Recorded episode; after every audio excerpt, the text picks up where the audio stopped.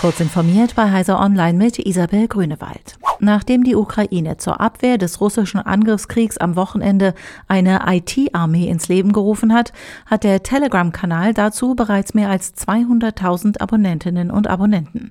Während dort bislang offenbar primär DDoS-Angriffe auf russische und belarussische Internetseiten organisiert werden, gibt es Befürchtungen, dass das Vorgehen zu einer weiteren Eskalation des Krieges führen könnte.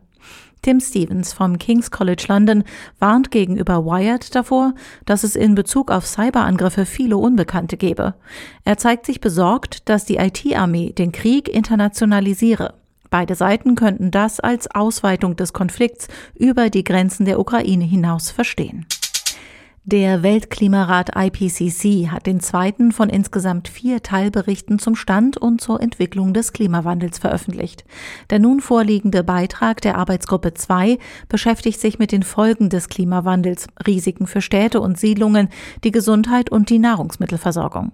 Jedes der vergangenen vier Jahrzehnte war sukzessive wärmer als jedes vorangegangene Jahrzehnt seit 1850, heißt es in dem Bericht. Hans-Otto Pörtner vom Alfred Wegener Institut in Bremerhaven Bremerhaven ist Co-Vorsitzender der Arbeitsgruppe 2. Er mahnte, dass sich das Zeitfenster zum Handeln schließe. Wir befinden uns eigentlich im entscheidenden Jahrzehnt der Klimapolitik und es ist bestimmt nicht gut, wenn politische Entscheidungsträger jetzt den Weg in die Vergangenheit wählen. Die finale Genehmigung für die Fabrik des Elektroautoherstellers Tesla im brandenburgischen Grünheide soll noch in dieser Woche erteilt werden. Das berichtet der Berliner Tagesspiegel. Der Betrieb könne dann dort in zwei Wochen aufgenommen werden. In der Zeit müsse Tesla belegen, dass es die behördlichen Auflagen erfülle. Bisher hatte Tesla für das Werk nur behördliche Vorabzulassungen vorliegen und darf dort testweise eine geringe Anzahl Autos herstellen. Die beliebte Pokémon-Spielereihe bekommt noch 2022 einen neuen Ableger auf der Nintendo Switch. Karmesin und Purpur, auf Englisch Scarlet und Violet, werden in typischer Serientradition ein paar kleine Unterschiede aufweisen, im Kern aber das gleiche Spiel sein. Dabei bekommt die mittlerweile schon neunte Generation an Pokémon ihren ersten Auftritt. Diese und weitere aktuelle Nachrichten finden Sie ausführlich auf heise.de. Werbung.